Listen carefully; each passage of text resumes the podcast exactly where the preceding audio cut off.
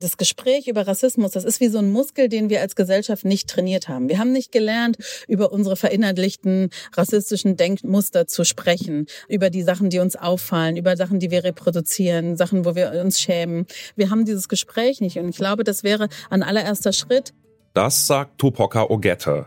Die Bestseller-Autorin und Aktivistin setzt sich schon seit Jahren gegen Rassismus ein. Ihr neues Buch heißt Und jetzt du, rassismuskritisch leben. Und genau darüber spreche ich mit ihr. Wie lebe ich rassismuskritisch? Mein Name ist Johannes Schmidt. Hi. Zurück zum Thema.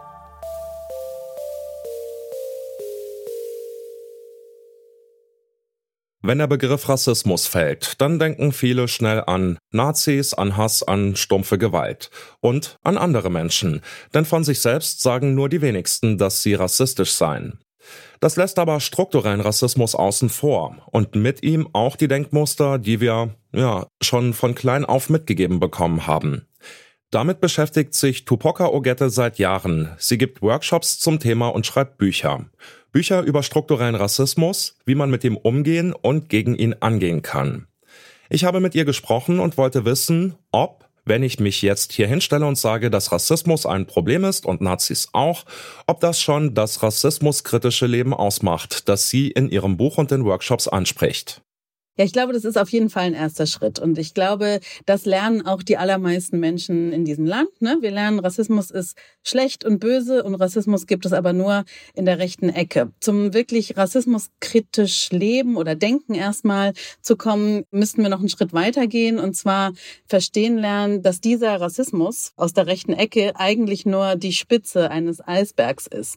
Und darunter liegt eigentlich eine zutiefst rassistische Struktur in der Gesamtgesellschaft, von der keiner von uns ausgenommen ist. Und es würde darum gehen, zu verstehen, dass wir alle rassistisch sozialisiert sind. Auch dann, wenn wir Rassismus schlecht finden, auch dann, wenn wir Rassismus ablehnen.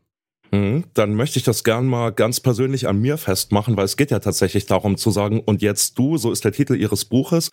Und deshalb mache ich mich jetzt mal eine Runde nackig mit einem Moment, den ich vor ein paar Tagen hatte. Und zwar habe ich am Hauptbahnhof gestanden und es sind drei schwarze Jungs an mir vorbeigelaufen und ich habe instinktiv die Hand in die Hosentasche gesteckt, um meinen Geldbeutel festzuhalten und habe erst einen Augenblick später realisiert, was ich da gerade gemacht habe und habe mich dementsprechend auch eine Runde geschämt, weil ich ähm, befürchtet habe, dass die drei Jungs das gemerkt haben.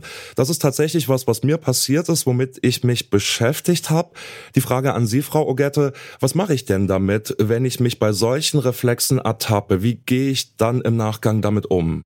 Na, ich glaube, das erste, das ist das Wichtige, dass wir uns überhaupt dabei ertappen, ja, dass wir das nicht irgendwie als normal hinnehmen. Und das ist ja der Schritt, den Sie auch schon gemacht haben, dass Sie gemerkt haben, ups, das hätte mir jetzt eigentlich nicht passieren sollen. Also diese Annahme zu glauben, dass schwarze Menschen per se sofort äh, kriminell sind, ist natürlich zutiefst rassistisch. Deswegen ist es gut, es erstmal festzustellen. Und ich glaube auch, das Gefühl der Scham ist irgendwie normal, es gehört dazu, weil wir wollen natürlich eigentlich nicht rassistisch sein.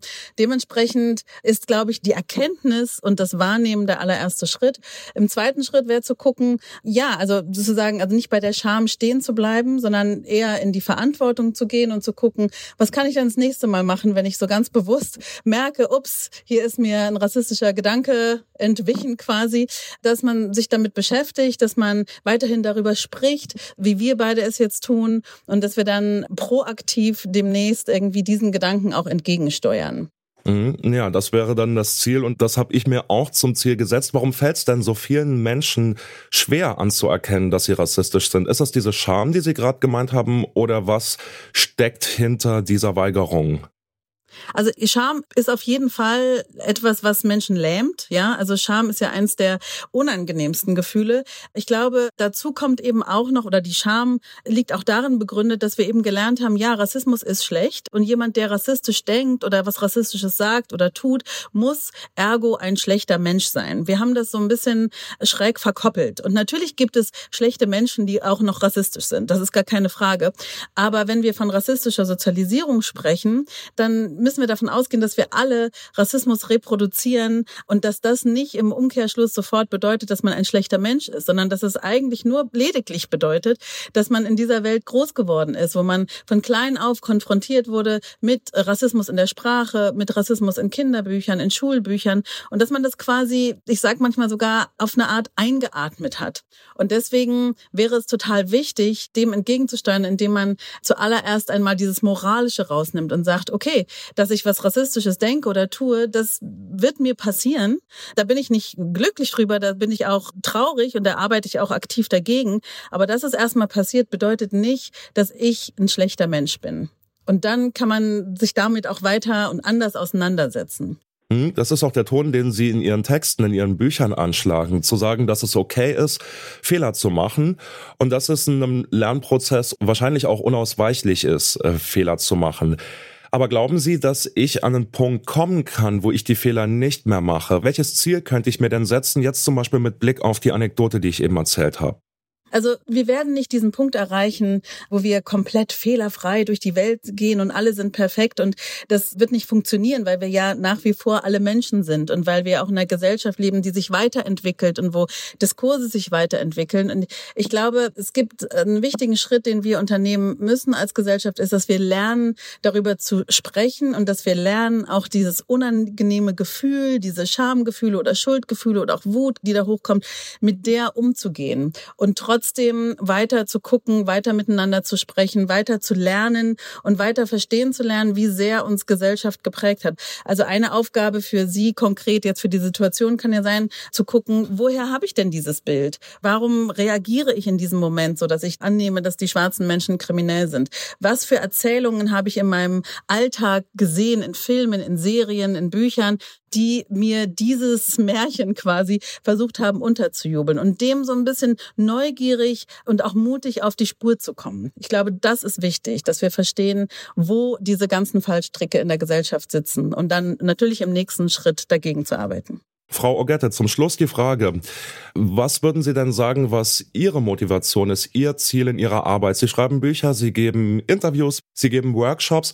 Was würden Sie denn sagen, was könnte erreicht werden, worüber Sie sagen könnten, das war wichtig, das ist ein tolles Ziel, dafür hat sich meine ganze Arbeit gelohnt? Ja, das ist eine große Frage. Also ich glaube, wenn ich es durch meine Arbeit, durch mein Buch oder durch eines meiner Bücher oder ein Interview schaffe, dass bestimmte Räume weniger gewaltvoll werden für die schwarzen Menschen und People of Color, die danach diese Räume navigieren. Sei es eine Schulklasse, sei es ein Kolleginnen-Team, sei es eine Arztpraxis. Und wenn sie dort weniger Rassismus erfahren als vorher, dann glaube ich, ist ganz viel erreicht. Das kann ich natürlich jetzt nicht so quantitativ messen, aber das ist auf jeden Fall etwas, was mich antreibt und umtreibt. Ich bin ein Rassist. Mich das selber sagen zu hören, fühlt sich bitter und auch irgendwie übertrieben an. Denn eigentlich identifiziere ich mich mit dem Teil der Gesellschaft, der Rassismus ablehnt und bekämpft. Aber so einfach ist es nun mal leider nicht. Es sind die kleinen, die unbewussten Momente, die einem die eigenen Vorurteile vor Augen führen. Wenn man diese Momente aber erkennt und reflektiert, ist ein erster guter Schritt gemacht, wie Tupoka Ogette sagt. Denn niemand in einer weißen Mehrheitsgesellschaft ist frei von rassistischen Denkmustern und es ist okay, Fehler zu machen. Worauf es ankommt, ist es, sich mit diesen Fehlern auseinanderzusetzen, um ihnen aktiv entgegenzuwirken. Die Utopie einer rassismusfreien Gesellschaft liegt dann immer noch in weiter Ferne, aber es entstehen neue, gewaltfreie und respektvolle Räume für People of Color. Und damit sind wir raus für heute. An dieser Folge mitgearbeitet haben Henrike Heidenreich, Lene Rügamer und Alea Rentmeister. Produziert hat sie Benjamin Sadani, Chef vom Dienst war Anton Burmester und mein Name ist Johannes Schmidt. Ich sag ciao und bis bald. Zurück zum Thema vom Podcast Radio Detektor FM.